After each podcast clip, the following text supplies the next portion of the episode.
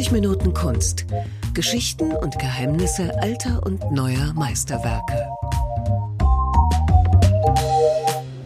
Hallo, mein Name ist Jens Trocher.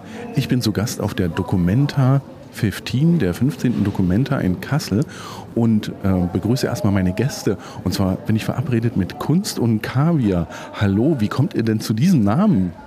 Hi, ähm, willkommen in Kassel. Wir sind Kunst und Kaviar, das heißt, wir sind Karina Czernenko und Angelika Spöth. Wir sind Mutter und Tochter, Kunsthistorikerinnen und wir kommen aus dem fernen, schönen Russland. Daher auch so ein bisschen die Kaviar-Anspielung. Aber bei uns geht es hauptsächlich darum, darauf aufmerksam zu machen, dass Kunst nichts Exklusives ist und nichts Snobbiges oder Verstaubtes, sondern eben auch äh, ganz alltäglich und nah sein kann. Und ähm, ja, daran arbeiten wir. Wir beginnen den Rundgang im sogenannten sogenannten Friderizianum. Das ist die, ja, ist das die Hauptausstellungshalle? Wo fängt man in Kassel am besten an? Es fällt natürlich auf, das Gebäude. Äh, Friderizianum äh, wurde bei der Documenta 15 in Fritzkuhl verwandelt. Das heißt ein Ort, ähm, der an eine Schule erinnern sollte. Dennoch geht es nicht nur um Lernen, wobei darum auch, sondern um Versammlung, um, um Begegnung, aber natürlich auch um das Ausstellen. Die Dokumenta in diesem Jahr ist etwas ganz Besonderes, weil es wurde nicht ein Kurator, eine Kuratorin mit der Auswahl der Kunst beauftragt, sondern ein Kollektiv. Könnt ihr das kurz mal erklären, wie das funktioniert? Ja, es ist tatsächlich eine Neuerung auf allen Ebenen, denn wir haben keinen Alleinverantwortlichen, sondern ein Kollektiv aus Indonesien, Ruan Grupa. Und dieses Kollektiv besteht aktuell aus zehn Leuten, die jetzt hier auch in Kassel sind. Und es ist das erste Mal, dass wir überhaupt Positionen aus Indonesien haben, denn bis jetzt gab es nicht mal indonesische Künstler. Und jetzt haben wir ein Kollektiv, was eben versucht, auf Augenhöhe und in gemeinschaftlicher Absprache eine Ausstellung auf die Beine zu stellen, die sich eben stark mit dem Thema Kollektivität, Teilen und Vernetzung beschäftigt. Das heißt, wir haben auch zum ersten Mal Kunst aus Indonesien. Habe ich euch richtig verstanden? Ja, genau so ist es. Und es ist fast ein bisschen erschreckend, wenn man bedenkt, dass Indonesien ein Inselstaat mit eineinhalbtausend Inseln ist und über 274 Millionen BewohnerInnen hat. Und da stellt man sich schon die Frage, wo sind denn die ganzen Künstlerinnen bis jetzt gewesen? Nicht auf der Dokumenta. Die erste Kunst hängt vor uns an den Wänden und zwar sind das keine Bilder, sondern Wandteppiche in einer Rotunde hier im Friderizianum. Unter uns ist gerade eine Vorführung, deshalb auch die ganzen Nebengeräusche. Es sind unheimlich viele Besucher hier. Aber lass uns zu den Kunstwerken kommen. Es sind sehr farbenfrohe, ja Bilder sind es nicht, sondern Wandteppiche, richtig? Das stimmt. Äh, die fünfteilige Arbeit, eine polnische Künstlerin, äh, die zum Kollektiv auf Biennale Budapest angehört, ähm, erinnert tatsächlich an die Tradition der Bildteppiche. Und sie wurden auch ähm, ja, traditionell an die Wand gehängt und nicht etwa im Raum, zum Beispiel wie bei einer Biennale in Venedig, bei der sie auch äh, mit ähnlichen Arbeiten präsent war. Und der erste Blick auf die Arbeiten ruft eher einen harmonischen Eindruck hervor. Äh, Frauen überwiegend äh, von Kinder- und Natur umgeben bei alltäglichen Tätigkeiten äh, mit schönen Kleidern, ähm, dunklen Haaren, auch dunklem Teint.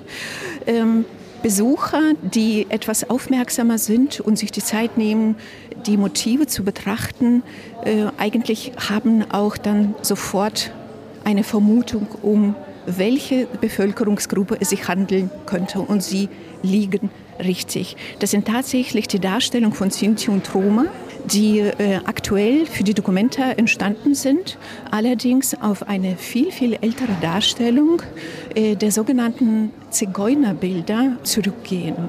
Und zwar, es handelt sich um die ersten Darstellungen von Sinti und Roma nach, dem, nach deren Ankunft in Europa, Beginn des 16. Jahrhunderts, eine ähm, Stichserie äh, aus Frankreich, die ähnliche Sujets ähm, und eigentlich auch fast, fast das Gleiche zeigte, dass die Künstlerin jetzt in die zeitgenössische Sprache übersetzt. Worum es hier geht, das sind sehr, sehr viele Ebenen. Es geht um unsere Wahrnehmung des sogenannten Wandervolks mitten in der Zivilisation. Und diese Wahrnehmung, die auch von den Bildern, von diesen ersten Bildern maßgeblich beeinflusst wurde, äh, besteht bis heute. Zum Teil ist die Wahrnehmung sehr romantisiert, zum Teil eben auch sehr negativ. Und äh, wie gesagt, es gibt sehr viele Ebenen, auf denen man über diese Arbeit sprechen konnte. Welche Geschichte wird erzählt? Ja, das sind äh, tatsächlich mehrere Geschichten, die hier erzählt werden. Der, der, erste Eindruck ist meistens sehr harmonisch, sehr ästhetisch, farbenfroh, haben Sie ja gesagt, farbenfroh. Äh, das stimmt und äh, man ist überrascht, wenn man sich den Titel anschaut, und zwar zu Deutsch Raus aus Ägypten. Und das geht natürlich auch auf die Geschichte von Sinti und Roma zurück, auf ihre Ankunft ähm, in Europa, aber auch auf die Legenden, die in Verbindung damit entstanden sind, auch im christlichen Kontext, dass zum Beispiel Sinti und Roma äh, der heiligen Familie eben kein Obdach gewährt haben sollten und sie wurden ähm, daher von Gott eben zu ewig Wanderschaft äh, verbannt oder verdonnert, bestraft und so wandern sie durch die Welt, ohne eben eine Heimat zu finden. Wir sind jetzt durch eine etwas versteckte Tür gegangen, die ich bei einem ersten Rundgang gar nicht wahrgenommen habe und stehen vor einem ja, imposanten Wandbild mit ähm, vielen Symbolen. Was ist darauf zu sehen? Wir stehen tatsächlich vor einem Gemälde mit der stolzen Größe von 42 Quadratmetern. Das heißt, es ist sehr, sehr viel zu sehen. Wir sehen viele Pferde, wir sehen viele Frauen, die sehr, ähm, viele sagen sexualisiert dargestellt ist. Wir sehen unfassbar viele Brüste, es ist sehr bewegt und dieses Bild scheint 300 unterschiedliche Geschichten zu erzählen.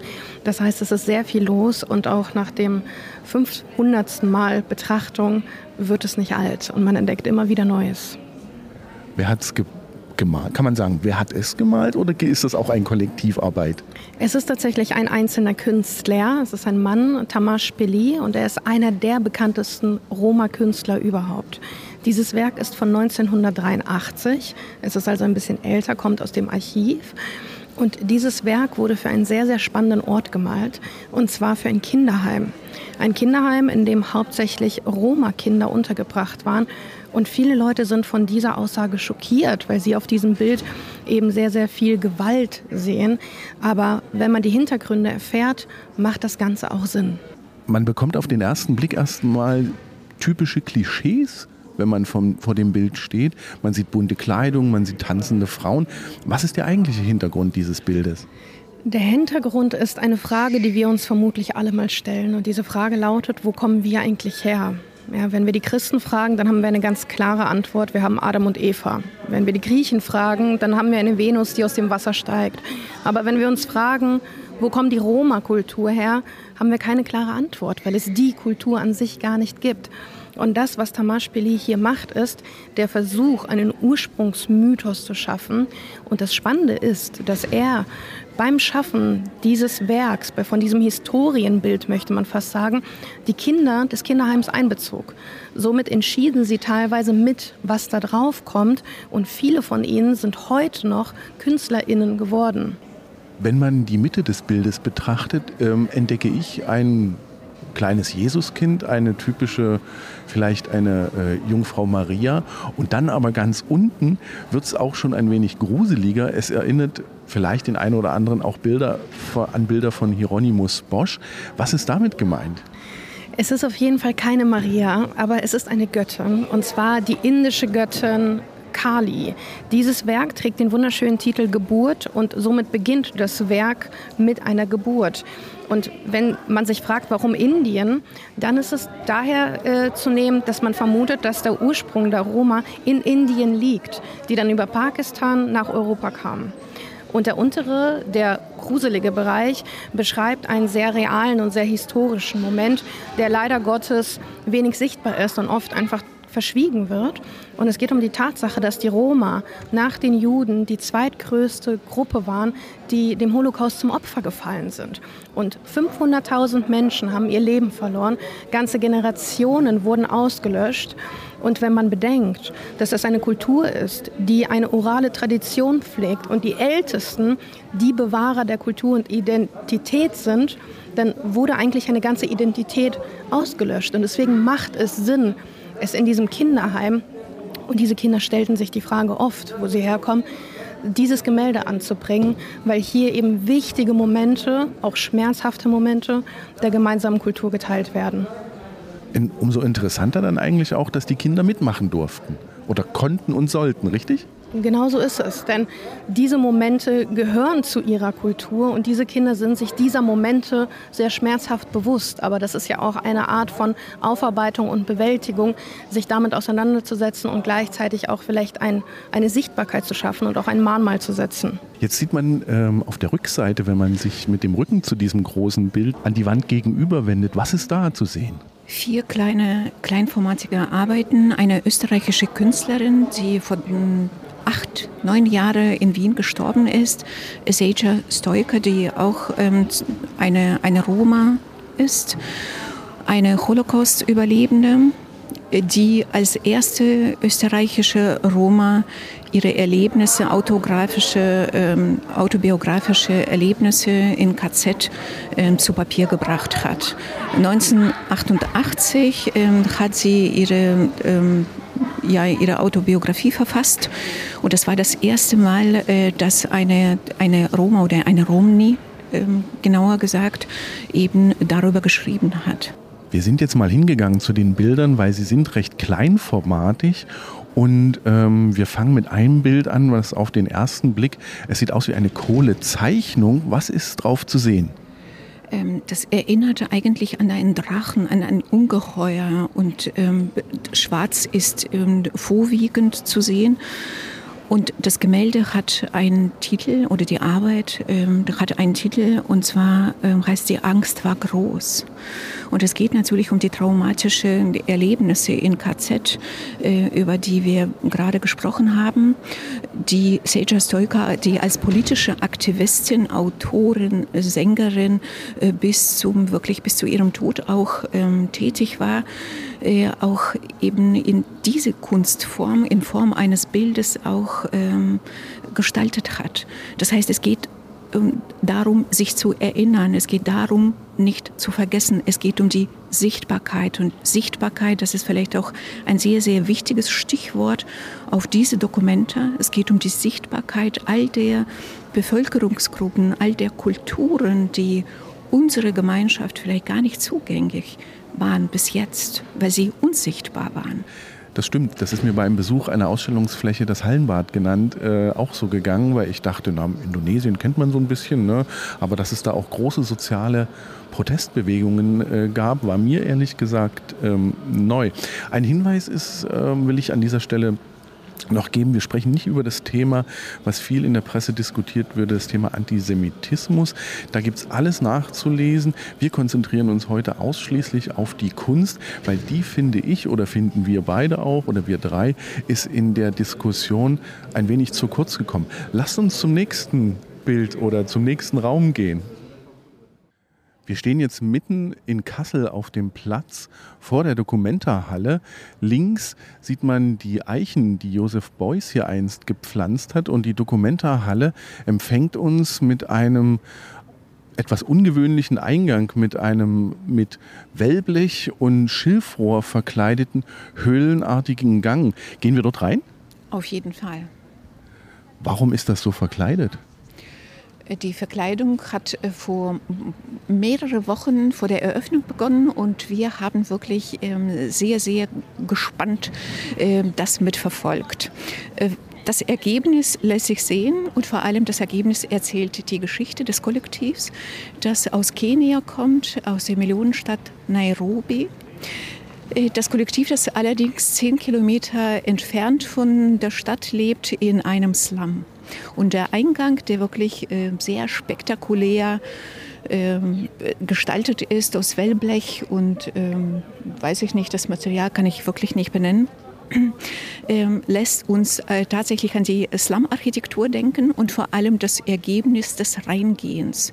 Und so wie Sie selber beschreiben, äh, das Kollektiv heißt übrigens Wajuku Art Project, Wajuku oder Wajuku, ähm, ähm, bedeutet so viel wie Enkelkinder. Äh, möchten, wie Sie selbst auch gesagt haben, Sie möchten Ihr Zuhause nach Kassel mitbringen und uns äh, den Eindruck verschaffen, wie es sich anfühlt, durch so ein Slum hindurchzugehen. Das heißt, die Nebengeräusche, die Dunkelheit, äh, der niedrige Raum, äh, all das und auch, weiß ich nicht, ob ich mir das einbilde, aber auch so ein, so ein ganz spezifischer Geruch, das alles trägt dazu bei, dass man tatsächlich auch so ein bisschen, ein bisschen nachempfinden kann, ähm, ja, wie es vielleicht da sein könnte, wobei natürlich wir nicht darüber sprechen können. Wie das direkt in Nairobi äh, ist, dann lass uns einfach reingehen.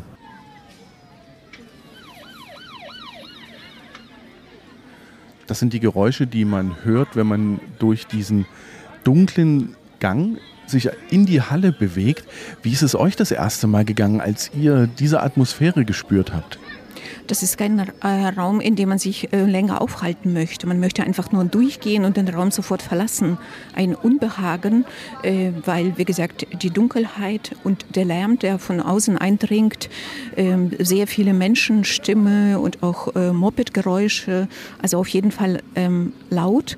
Und man kann sich denken, dass sehr, sehr viele Menschen da draußen eben leben, was auch stimmt, weil in dem Slum und ähm, sind ähm, Tausende von Menschen seit Generationen ihr Zuhause haben. Der Tipp ist einfach, die Augen zumachen. Mal kurz hier stehen bleiben und die Augen zumachen. Und man wird irgendwie ein paar tausend Kilometer Richtung Süden versetzt, rein atmosphärisch. Dann gehen wir in die Halle.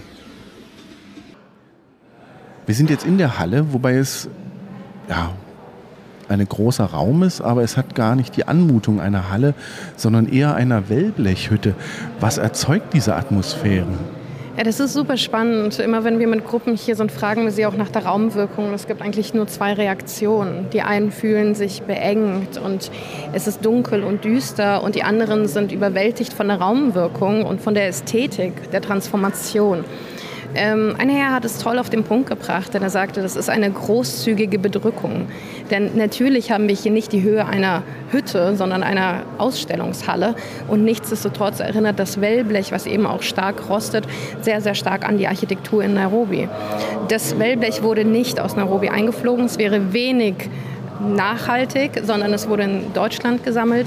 Aber wir haben auch den typischen roten Sand, den viele Leute wiedererkennen, die eben dort auch schon vor Ort waren. Und diese Menschen fühlen sich hier tatsächlich sehr authentisch ähm, begrüßt. Das geht mir auch so. Was ich noch nicht auf den ersten Blick erkennen kann, sind einzelne Kunstwerke. Da müsst ihr mich jetzt bitte hinführen. Wenn man sich zum einen an die Wellblechästhetik und zum anderen an die Lichtstimmung gewöhnt hat, entdeckt man dann doch Bilder an den Wänden. Sind die auch von diesem afrikanischen Kollektiv? Genau, diese Bilder gehören auch zu Wajuku Art Project und diese Bilder sind tatsächlich nur für kurze Zeit hier, denn sie werden während der Ausstellung immer wieder ausgetauscht, dass sie verkauft werden. Diese Dokumente hat den mutigen Schritt gewagt, den Kunstmarkt und seine Mechanismen auch ein bisschen auf den Kopf zu stellen und somit gibt es diesmal sehr wenige KünstlerInnen, die von Galerien betrieben werden oder von Galerien vertreten werden, sondern es wurde ein Alternativmodell gegründet, die Lumbung Gallery, in der Künstler verkaufen können, wenn sie möchten. Und somit werden eben Werke während der Dokumenta schon über die gemeinsame Seite verkauft und der Erlös fließt nicht nur an die KünstlerInnen, sondern in das gesamte Netzwerk. Es wird also ganz nach dem Lumbung-Prinzip unter allen verteilt. Und deswegen ist es so spannend, dass man die Werke, die man heute sieht, dass sie morgen vielleicht gar nicht mehr da sind. Da komme ich gleich zur nächsten Frage. Das war früher nicht so. Man, die Documenta ist keine Verkaufsausstellung. Hm, das ist eine schwierige Frage, denn natürlich werden auch Galeristen und Sammlungen durch die Ausstellung laufen und sich die schönsten Kirschen pflücken. Ähm, aber es war noch nie so offiziell und vor allem noch nie so selbstbestimmt, ja, also nie selbst organisiert. Und das entspricht ja genau dem Gedanken der Ressourcenverteilung und der Gerechtigkeit und der Wertschätzung, die Ruan Gruppe eben für diese Dokumente auch vorgesehen hat. Und es geht hier viel weniger um das, was ausgestellt wird, sondern um das, wie ausgestellt wird, weil die Prozesse diesmal extrem wichtig sind und das sind eben auch die Prozesse der Finanzierung. Juan Gruber hatten wir schon erwähnt. Du hast gerade noch ein Wort gesagt, das möchte ich gerne noch mal kurz besprechen, und zwar Lumbung. Was ist damit gemeint? Lumbung beschreibt eine traditionelle Reisscheune. In dieser Reisscheune kommen die Menschen nach der Ernte zusammen und alles wird zusammengetragen. Und ich gebe so viel, wie ich kann und der andere nimmt sich so viel, wie er braucht. Also es geht um Großzügigkeit, aber gleichzeitig um Genügsamkeit. Und vor allem geht es darum, das, was man hat, auch für andere bereitzustellen. Ein sehr fortschrittlicher Gedanke, wenn auch kein neuer, aber auf die Kunst und den Kunstmarkt übersetzt, ist es auf jeden Fall eine kleine Revolution. Bevor wir mit dem nächsten Kunstwerk weitermachen, würde mich noch interessieren, hat man von Ruan Grupa, von der Gruppe der indonesischen Künstlerinnen und Künstler, auch schon vor der Dokumenta, vor der Eröffnung etwas wahrgenommen oder sind die hier eingeflogen, haben die Werke aufgestellt? Wie, äh, was habt ihr, die ihr hier in Kassel lebt, davon mitbekommen? Ich glaube, man hat es noch nie so sehr mitbekommen wie dieses Mal, denn Lokalität und Regionalität waren für Ruhrengruppe extrem wichtig und das muss man ihnen hoch anrechnen, denn wir sind immer noch in Zeiten von Covid. Und nichtsdestotrotz haben Teile des Kollektivs hier schon seit zwei Jahren gelebt, haben sich mit Netzwerkpartnern ähm, vernetzt, haben Leute kennengelernt. Ich habe sehr viele Bekannte, die mit Ruan Grupa sehr viel Tischtennis und gespielt und Bier getrunken haben. Und sie haben versucht zu schauen, welche anderen Akteure abseits der Dokumenta von der Dokumenta und von den Entwicklungen profitieren können. Und so haben sie zum Beispiel auch die Künstlerlisten, die normalerweise in sehr kostspieligen Kunstmagazinen bekannt gegeben werden. Dieses Mal wurde die Künstlerliste mit dem obdachlosen Magazin Asphalt bekannt gegeben. Und das zeigt einfach nur, wie tiefgreifend die lokale Vernetzung, aber auch Unterstützung diesmal tatsächlich durch Ruangruber stattfindet. Das war natürlich für Kunstinteressierte wie mich aus Dresden etwas schwierig, an das Magazin bzw. Asphalt zu kommen. Aber der Vertrieb hat super funktioniert. Ich habe die, die Zeitungen auch bekommen. Jetzt hinter uns im Rücken ist ein, ja, ein schwebender Ball. Was, was ist das genau? Ist auch eine Arbeit von Wachupo Art Project, mit der sie ihre Geschichte weitererzählen. Und alle Arbeiten haben eigentlich auch das Ziel, die Geschichte des Slums zu erzählen. Und das gelingt ihnen auch. Wir hatten das Glück, äh, Künstler kennenzulernen. Sie waren auch lange Zeit hier vor Ort. Und es hat ihnen sehr daran gelegen, dass die Besucher, die eben den Raum betreten, ähm, nicht nur das Dunkle und das Traurige wahrnehmen, sondern eben auch die Fähigkeit, vor allem die Fähigkeit der Menschen, ähm, aus einer dunklen Situation, grausamen Situation eben die Kraft zu schöpfen und die Schönheit zu erschaffen.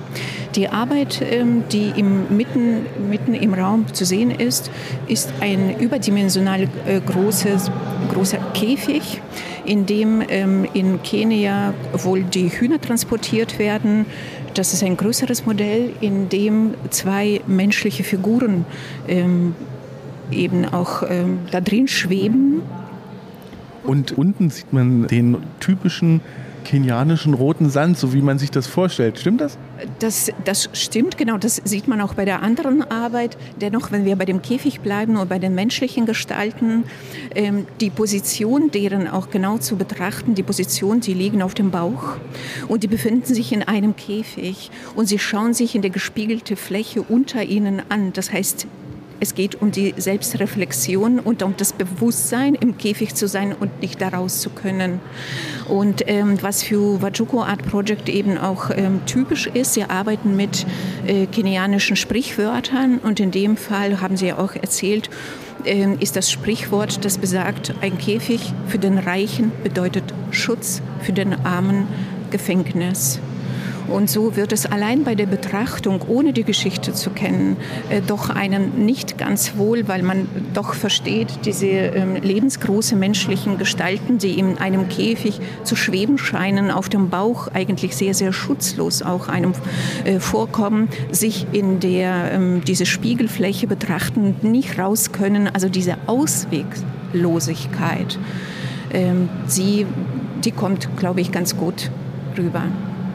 Und ich finde, es kommt auch eine Prise Humor ganz gut rüber. Eine Prise Humor, ja. Also wenn man da auch die runterhängende ähm, Bänder äh, betrachtet und so weiter, ist eigentlich alles, alles etwas mit Humor. Also Augenzwinker würde ich jetzt nicht sagen, aber so mit etwas Humor, glaube ich, ja, kann man jede Arbeit auch durchaus betrachten.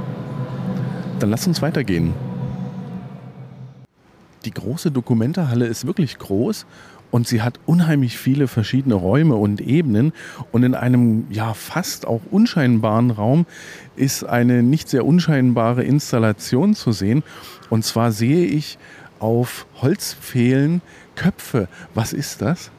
Das ist einer der vielen Arbeiten eines kubanischen Kollektivs. Das Kollektiv Insta wurde vor, ich glaube, nur fünf Jahre von Tanja Bruguera ins Leben gerufen. Und es geht um die Zensur. Es geht um eine Gesellschaft, in der das freie Denken, äh, künstlerische Schaffen nicht möglich sind dass äh, für uns in Europa das Ganze überhaupt nicht präsent ist, dass die Wahrnehmung von Kuba und vor allem Havanna ein, als ein Urlaubsort, in dem eben Cuba Libre und äh, Salsa-Klänge vorherrschen, ähm, die, die stimmt. Und das Anliegen des Kollektivs ist eben die Aufmerksamkeit der Menschen hier in Europa äh, darauf zu lenken, dass es nicht ist, dass die Menschen dort äh, und vor allem die Kreativen äh, dazu verdammt sind, äh, ihre Zeit, also Lebenszeit, Jahren, manchmal Jahrzehnte im Gefängnis zu verbringen, nur weil sie in einem ihrer Werke oder vielleicht auch nur in einem Satz es gewagt haben, äh, vielleicht eine, ähm, so ein Anflug von, von Kritik an die Regierung, an die aktuelle politische Situation eben auszuüben. Und die viele, viele äh, diese Menschen, die im Gefängnis sind, sind auch ähm, nicht volljährig und die Gesichter, die uns anschauen und die wirklich so unheimlich sind, Sie haben ja gesagt, unheimlich, tatsächlich unheimlich, das ist wahrscheinlich auch das Gefühl, das beim Anblick dieser Arbeit auch hervorgerufen wird. Äh, da sind Porträts, das sind tatsächlich Porträts von realen Menschen, die seit den 60er Jahren ins Gefängnis kamen und ähm, ja, und manche eben auch wirklich sehr, sehr lange dort auch verbracht haben.